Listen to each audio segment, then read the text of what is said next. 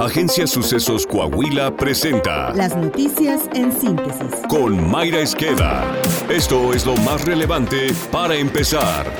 Está confirmado que un cártel de Jalisco ya perpetró sus primeros ataques con ametralladoras minigun, montadas en vehículos con blindaje de alta tecnología y con capacidad para disparar 50 balas por segundo, informó la silla rota. Este armamento funciona con de 5 a 10 cañones giratorios con calibres 5.56 y 7.62 por 51. El arma no cuenta con gatillos convencionales, sino con botones para activar la detonación, además de una mochila equipada con cinta transportadora de cartuchos y baterías que permiten abastecer continuamente, ya que dispara entre 2.000 y 3.000 balas por minuto. La peligrosidad de esta arma va aún más allá del alto número de detonaciones que puede realizar, ya que puede usar también cartuchos antiblindaje y su rango efectivo puede ser de hasta 1.000 metros. Así se escucha la ametralladora minigun al ser accionada. Durante el diálogo de alto nivel de seguridad con Estados Unidos, Alicia Bárcena, secretaria de Relaciones Exteriores, aceptó que en México existen laboratorios ilegales que producen fentanilo para luego ser traficado a los Estados Unidos por los grupos del crimen organizado. Obviamente que no existen laboratorios legales de producción de fentanilo en México, más faltaba, ¿verdad? Lo que hay son laboratorios ilegales y eso sí es lo que se ha encontrado y ahí es donde se han hecho incautaciones de laboratorios clandestinos y ahí es donde estamos también colaborando. Esto contradice lo dicho por el presidente López Obrador en mayo de este año, cuando aseguró que en nuestro país no se produce el fentanilo, solo se troquela, afirmó en aquel momento. que en México no se produce el fentanilo, que se eh, importa de Asia. Pero incluso este mismo jueves, la secretaria de Seguridad, Rosa Isela Rodríguez Velázquez, se enredó al ser cuestionada por un reportero sobre la discrepancia en su posición sobre que en México no se producía fentanilo. En México hay laboratorios, cocinas, en donde se producen, en la mayoría de los casos, metanfetamina. Hay algunos, debe haber algún tipo de llegada a México de fentanilo y sí efectivamente hacia Estados Unidos, pero insisto que México no produce fentanilo, lo quiero decir bien, entonces no hay una contradicción. El gobernador de Nuevo León, Samuel García, aseguró que está firme la construcción de la gigafactoría de Tesla, ello luego de que la armadora solicitara por escrito al gobierno de esa entidad la construcción de obras en materia energética, hídrica, vial y ferroviaria. Tranquilos, Tesla sí va, todo marcha muy bien y conforme a lo planeado, posteó Samuel García. Mediante un memorándum que la empresa propiedad de Elon Musk solicitó la construcción de una subestación de energía eléctrica, así como la infraestructura para la transmisión de energía eléctrica a las propiedades, la construcción y ampliación de ramales ferroviarios a las propiedades, de acuerdo con los planos autorizados por la autoridad competente, así como infraestructura para servicios de agua y alcantarillado.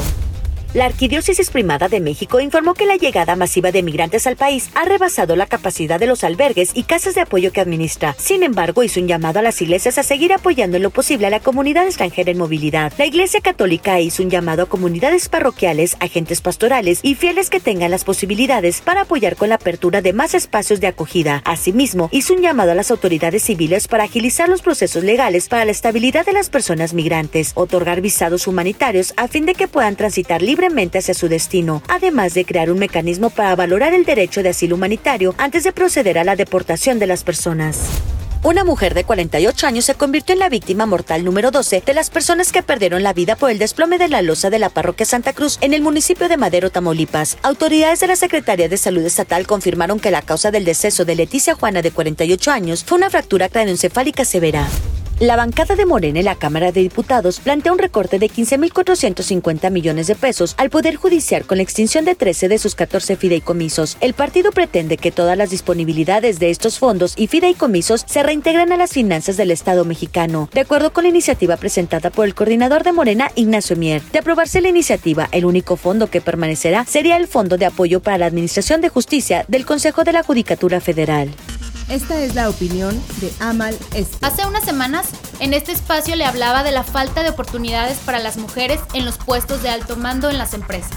Ahora, el Instituto Mexicano para la Competitividad reveló que en México solo el 13% de los consejos de administración cuentan con una mujer y alertó que de continuar esta inercia tomaría 30 años llegar a la paridad de género en este rubro.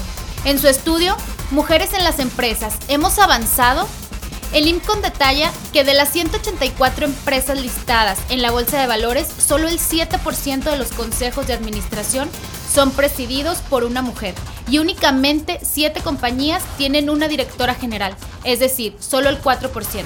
A nivel mundial, México es el tercer país con menor representación femenina en los consejos en América Latina y está debajo de Chile y Colombia, de acuerdo a la Organización para la Cooperación y el Desarrollo Económico. Y así podríamos seguir planteando cifras que denotan que hay muchísimo camino por recorrer para lograr la necesaria equidad en los puestos de alta jerarquía en la iniciativa privada. Las mujeres sin duda podremos con este reto. En el camino, aunque siempre ha sido cuesta arriba, hemos avanzado. En 2024 seguramente una mujer será la presidenta de nuestro país. No es posible que la política le ponga la muestra al empresariado. Las mujeres estamos listas para el reto. Solo nos faltan oportunidades. ¿Qué le falta a los hombres para abrir la equidad en este tema?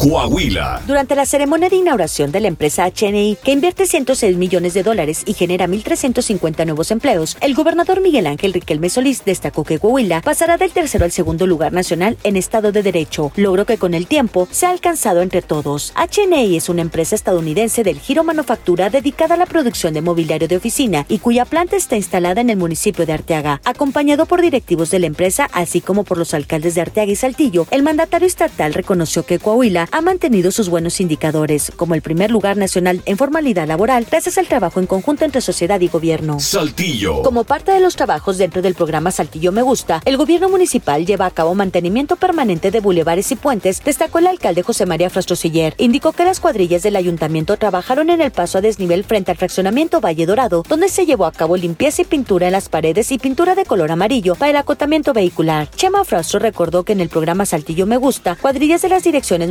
municipales de Servicios Públicos, Medio Ambiente y Desarrollo Sustentable e Infraestructura y Obra Pública llevan a cabo trabajos de mantenimiento con una inversión asignada al programa de 12.4 millones de pesos. El avance de nuestro podcast deportivo con Alondra Pérez. Arranca la semana 5 de la NFL. Belko Paunovic se irá de Chivas y los Rayados perderán por el resto del torneo a su contratación estrella Sergio Canales. Está usted bien informado. Somos Sucesos Coahuila.